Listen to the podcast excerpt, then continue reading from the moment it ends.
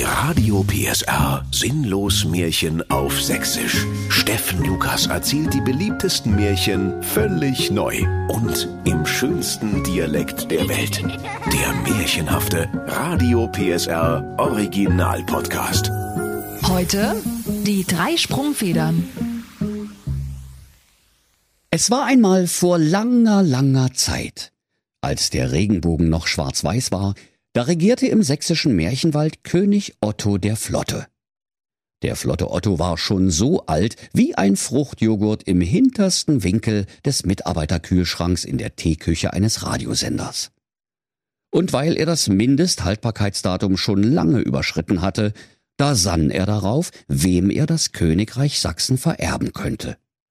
Und König Otto der Flotte sprach Ach, hätt ich doch nur ein Kindelein, so rot wie die Sarah Wagenheber, so schwarz wie. Doch weiter kam er nicht, denn seine drei Söhne sprachen liebevoll zu ihm.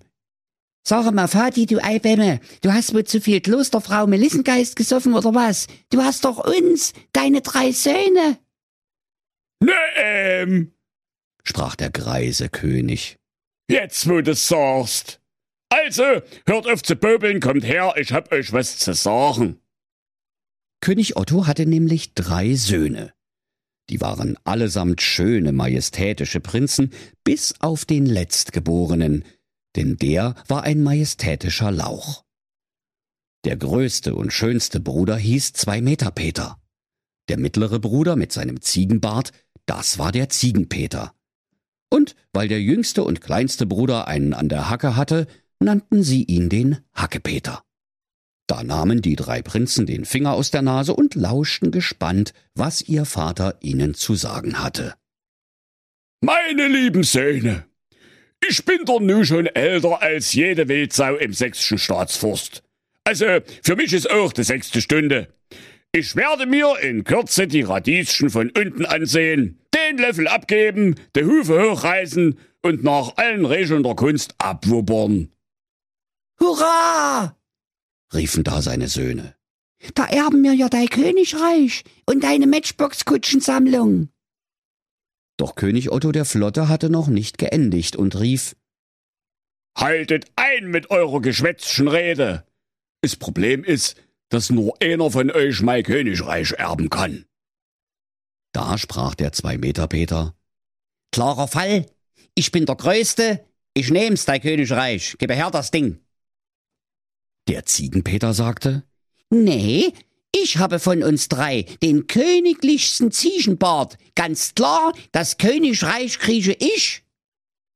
Und der Hackepeter, der seine Finger jetzt statt in der Nase in den Ohren hatte, sprach, Wie bitte? König Otto verdrehte seine Augen wie ein Augenleier-Smiley und fuhr fort, Damit's keinen Streit gibt, soll zwischen euch ein fairer Wettkampf stattfinden. Der Zwei-Meter-Peter schlug vor, Herr Vater, wir könnten ja Steinschere Pergament spielen. Poppelapapp, unterbrach der König. Ich habe mir schon eine Prinzen-Challenge für euch ausgedacht. Derjenige soll König werden, der mir den schönsten Sterbebettvorleger bringt. Und hast du ihn nicht gesehen? trat der König an sein diamantbesetztes Himmelbett und riss drei rostige Sprungfedern aus der mit buntem Einhornhaar gefütterten Federkernmatratze, die auch schon bessere Tage gesehen hatte. Ein jeder von euch soll einer der Federn folgen, sprach Otto der Flotte und schmiss die drei Sprungfedern in hohem Bogen über die Zinnen auf seinem Königsbalkon. Und eine der Federn sprang mit viel Boing Boing nach Osten, eine mit lautem Badoing Badoing gen Westen, doch die dritte sprang geradeaus, wo sie alsbald niederfiel.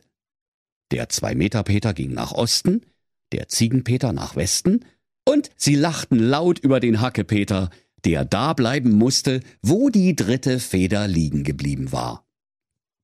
Da musste der Hackepeter gar bitterlich weinen, wie ein undichter Siphon unter dem Waschbecken einer Schultoilette. Und wie der Hackepeter in einer Pfütze seiner Tränen saß, da spürte er ein Klopfen unter seinem Popser. Erst ganz schwach, dann immer stärker, Schließlich hörte er ein dumpfes Rufen. Ene mene Hackepeter, mache auf, du halber Meter. Seit hundert Jahren bin ich hier unten und endlich hast du mich gefunden. Lass mich raus und zieh nicht weiter. Ich bin ein Kanalarbeiter. Da verwunderte der Hackepeter sich gar sehr und sah, dass er auf einem Kanaldeckel gesessen hatte.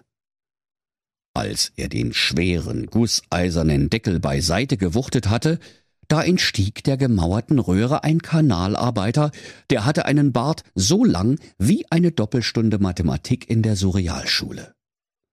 Mann, Mann, Mann, das hat aber gedauert, sprach der Mann in seinem fleckigen orangen Arbeitsanzug. Vor hundert Jahren bin ich in den Kanal geklettert, um die königliche Rohrverstopfung nauszupöbeln, weil der König die alte Umweltsau immer pfundweise Diamanten im Klo runterspült, als ob's keine Altdiamantentonne gäbe. Doch nun hast du mich befreit. Wie kann ich dir danken? Der Hackepeter erwiderte, mein Vater, der flotte Otto, der schickt sich an, die Radieschen von unten anzugucken, und der hat mir aufgetragen, ihm einen schönen Sterbebettvorleger zu besorgen. Ha! Mit flotten Otto kenne ich mich aus, rief der Kanalarbeiter. Zieh einfach mal an meinen kleinen Finger, dann wirst du schon sehen. Da zog der Hackepeter am kleinen Finger des Kanalarbeiters, und ein gewaltiger Pups dröhnte durch die Kanalröhre. Der Kanalarbeiter lachte schallend und sprach Spaß beiseite, mein Guter, ich habe dich bloß verarscht. Aber du sollst deinen Bettvorleger haben. Dann ließ der Mann einen gellenden Pfiff ertönen, und es rumpelte und pumpelte, huschelte und zuschelte, es wabbelte und krabbelte, und auf einmal kamen tausende Ratten herbei, angeführt von ihrem Rattenkönig mit einem albernen goldenen Krönchen auf dem Kopf. Eine jede der vieltausend Ratten hatte einen heruntergespülten Teebeutel zwischen den Nagezähnen. Dann wuselten die possierlichen, verlausten Tierchen wild durcheinander und webten aus den Schnürchen der Teebeutel einen kunstvollen, prächtigen Bettvorleger. Oh, danke! rief der Hackepeter, schob den Deckel wieder auf den Kanal und Hopser laufte mit dem Bettvorleger direkt in die Burg seines Vaters. Der Zwei-Meter-Peter und auch der Ziegenpeter hatten ihren jüngsten Bruder aber für so dämlich gehalten, dass sie glaubten, er würde nichts Anständiges mit nach Hause bringen. Sie sagten, Wir wollen bloß heme. Was soll mir uns hier Mühe geben, hä? Und nahmen das Erstbeste, was sie finden konnten. Der Zwei-Meter-Peter klaute den schwarzen Fußabstreifer vor einem Mittelalter-Aldi, und der Ziegenpeter, der fand einen alten Scheuerlappen und ließ es dabei bewenden. Als die drei nun wieder vor dem greisen König standen und ihre Beute präsentierten, da sprach der König Ich hab ja gewusst, dass ihr bekloppt seid, aber das überrascht jetzt selbst mich. Was soll ich denn mit e Scheuerlappen und nem Fußabstreifer für Mittelalter-Aldi? Der Hackepeter, der hat mir einen schönen Sterbebettvorleger aus Teebeutelschnürchen gebracht. Ha! Der ist nicht nur kunstvoll gewirkt, nein, den kann man auch im Dunkeln riechen. Deshalb soll der Hackepeter mein Königreich erben. Oh Menno, riefen der Zwei-Meter-Peter und der Ziegenpeter. Das ist unfair. Wir wollen eine neue Aufgabe. Und weil sie den armen König so lange nervten und mit dem Ningeln nicht aufhören wollten, da ließ er sich zu einer zweiten Prinzen-Challenge überreden. Otto der Flotte riss erneut drei Sprungfedern aus seiner Federkernmatratze und sprach Langsam reicht's mir. Ich habe schon derartig Rückenschmerzen von meiner kaputten Matratze. Also, das ist jetzt wirklich der letzte Versuch. Wer von euch die schönste Prinzessin mit nach Hause bringt, der soll mein Königreich erben. Basta! Und er warf die drei Sprungfedern vom Balkon und eine der Federn sprang mit viel Boing Boing nach Osten, eine mit lautem Badoing Badoing gen Westen und die dritte sprang wieder geradeaus, wo sie neben dem Kanalschacht niederfiel. Der Hackepeter war's zufrieden, denn er wusste ja, dass der dankbare Kanalarbeiter ihm helfen würde. Der Zwei-Meter-Peter und der Ziegenpeter aber dachten nicht weniger, als dass ihr jüngster Bruder keine Prinzessin finden würde, weil seine Feder nicht weit genug gehopst war. Als der Hackepeter wieder den Kanaldeckel zur Seite wuchtete, da sprach der Kanalarbeiter voller Freude Ich möchte mal fünf Minuten so blöde sein wie du, nur um zu wissen, wie das ist. Deckel auf, Deckel zu, erst lässt du mich raus, dann sperrst du mich wieder ein, Diesmal bleibt der Deckel offen, sonst knallt's. Der Hackepeter sprach. Gut, aber nur unter einer Bedingung. Besorge mir die schönste Prinzessin auf dem gesamten sächsischen Märchenglobus, sonst bleibst du noch einmal hundert Jahre hier unten. Ja, ja, ist ja gut, erwiderte der Kanalarbeiter. Folgender Sachverhalt. Ich bin ein verwunschener Kanalarbeiter. Küss mich, und du wirst deine schöne Prinzessin schon kriechen. Der Hackepeter sprach. Oh, muss das sein? Das ist doch unangenehm. Ich meine, wer küsst denn einen Kanalarbeiter, der hundert Jahre im Rohr gehockt hat? Märchenwald ist kein Ponyhof, sagte der Mann in seiner schmuddeligen orangen Kluft. Wenn sich die Königstochter beim Froschkönig auch so angestellt hätte, dann wär die heute noch Single. Also los, küss mich, Hackepeter! Da nahm der Hackepeter all seinen Mut zusammen, schloss die Augen und gab dem miefenden Kanalarbeiter zögerlich ein flüchtiges Küsschen mit gespitzten Lippen. Ihr werdet nicht glauben, liebe Kinder, was dann geschah. Absolut nichts. Der Kanalarbeiter bog sich vor Lachen. Ha! Lieber Steve Jobs im Himmel, bist du dämlich! Ich habe dich nur verarscht. Verwunschener Kanalarbeiter. Wer glaubt denn sowas? Außerdem, das war jetzt die Rache, weil du mich wieder eingesperrt hast. Der Hackepeter wischte sich angewidert den Mund ab und fragte, Naja, und nu? Krieg ich jetzt ne Prinzessin oder ne? Da sprach der Kanalarbeiter. Klar kriegst du deine Prinzessin. Schließlich hast du mich ja nochmal befreit. Warte mal kurz, Hackepeter, ich bin gleich wieder da.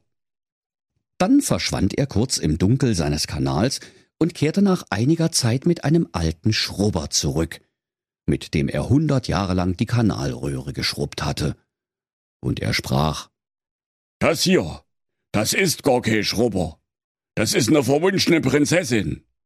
Los, küss den Schrubber, Hackepeter. Da verengten sich die Schweinsäuglein des Hackepeter zu misstrauischen Schlitzen, und er sagte also, wenn du mich schon wieder verarschst, dann bleibst du für immer hier unten, dass das mal klar ist.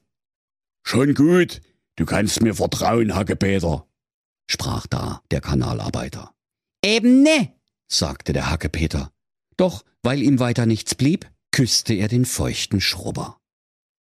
Und da zischte und puffte es, es blitzte und donnerte, und vor dem Hackepeter stand eine wunderschöne Prinzessin.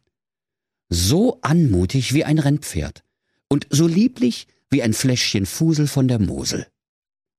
Da warf sich der Hackepeter die Prinzessin über die Schulter und rannte zur Burg seines Vaters, so schnell ihn seine säbelkrummen Beine trugen. Der Zwei-Meter-Peter und der Ziegenpeter hatten sich bei der Auswahl ihrer Prinzessinnen wieder keinerlei Mühe gegeben, und als sie schließlich vor dem Thron des alten Königs standen, da hatte der Zwei-Meter-Peter die Kugelstoßerin Ulrike Podkowski mitgebracht. Die hatte Arme wie Leberwürste und Damenbart den ganzen Rücken runter. Der Ziegenpeter hatte gar die Knusperhexe Ingrid Rachenbrand herbeigeholt, die so hässlich war, dass augenblicklich alle Blumen im Burghof verwelkten. König Otto der Flotte betrachtete die Damen mit einigem Entsetzen, dann sprach er Also, die schönste Prinzessin hat ja wohl Prinz Hackepeter mitgebracht. Er soll sogleich mit ihr Hochzeit halten, und dann wird er König. Da wurde der Hackepeter mit der schönen Prinzessin Zwiebelinde vermählt, und der Kanalarbeiter ward ihr Trauzeuge. Doch als er zum Thronfolger ernannt werden sollte, da fingen seine Brüder wieder an zu ningeln. Aber Vater, sprachen sie, Du kannst doch nicht den Dümmsten von uns zum König machen. Das geht doch voll in die Hose. Was soll denn dann aus deinem schönen Königreich werden, wenn du mal nicht mehr bist?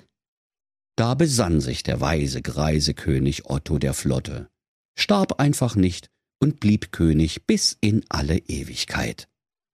Und weil er nicht gestorben ist, regiert er wahrscheinlich noch heute.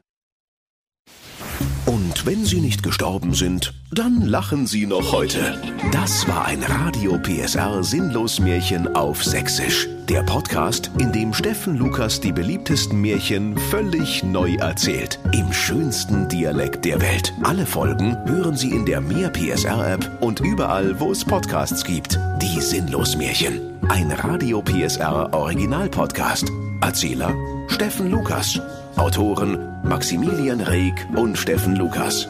Eine Produktion von Regiocast, deutsches Radiounternehmen.